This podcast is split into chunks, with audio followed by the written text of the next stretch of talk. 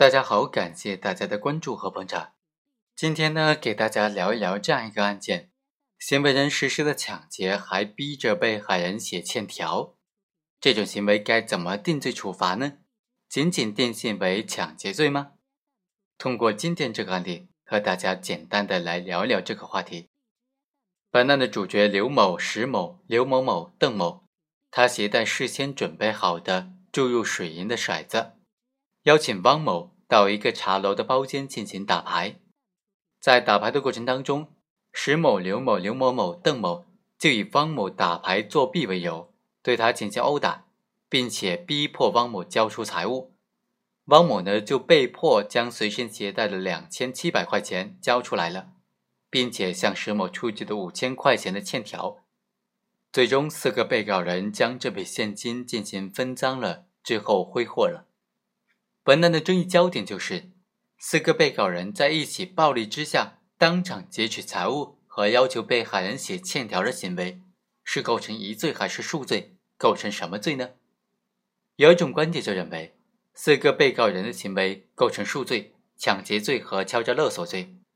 四个被告人殴打了被害人之后，将被害人的款物劫走，这种行为构成抢劫。随后。要求被害人当场写下欠条的行为，因为没有当场取得财物，不符合抢劫罪的犯罪构成特征，所以构成敲诈勒索罪。另外一种意见就认为，四个被告人的行为构成抢劫罪，不构成敲诈勒索罪。被害人在受到被告人殴打之下写下了欠条这种行为，他处分财物的行为没有自己意志的体现，不应当区分进行评价。所以，这个行为也属于抢劫罪的一个犯罪构成特征，也属于抢劫罪的一个组成部分。所以呢，应当以抢劫罪来定罪处罚。综合来看呢，我们认为本案的第二种观点是比较合适的。四个被告人以非法占有为目的，使用暴力的手段殴打他人，并且迫使他人交出随身携带的财物，还以威胁的手段要求被害人写下欠条的行为。是构成共同犯罪的，应当都定性为抢劫罪。首先，我们来看一下共同犯罪该怎么认定呢？根据刑法第二十五条的规定，共同犯罪是指二人以上共同故意犯罪。首先呢，各个共同犯罪人的行为都指向的同一的目标，彼此联系，互相配合，结合成一个有机的犯罪行为的整体。其次，必须具有共同的犯罪故意。也就是要求各个共同犯罪人通过一丝联络，认识到他们的共同犯罪行为会发生危害社会的结果，并且决意参加共同犯罪，希望或者放任这种结果发生的这种心理态度。在本案当中，四个被告人携带灌注了水银的骰子，邀请被害汪某进行打牌，就是出于主观故意，并且串通一气的针对被害人。在打牌的过程当中。被害人汪某发现骰子有异常，被告人刘某呢就使用烟灰缸将骰子给砸开，发现骰子里面有水银，便贼喊捉贼，说被害人打假牌作弊，所以对他进行了殴打恐吓，最终劫取了现金和财物。由此可见呢，